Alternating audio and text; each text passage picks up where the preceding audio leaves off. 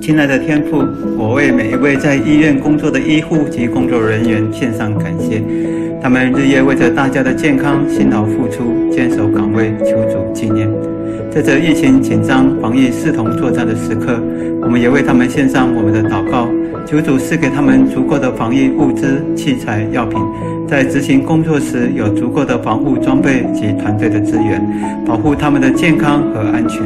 也为他们穿戴属灵的军装，赐给他们从你而来的信心，来抵挡恐惧的心情；用你的盼望来胜过灰心的时刻；用你的爱天天来充满他们的心，赐给他们力量，在他们所做的事上、所到之处，都有你平安的保。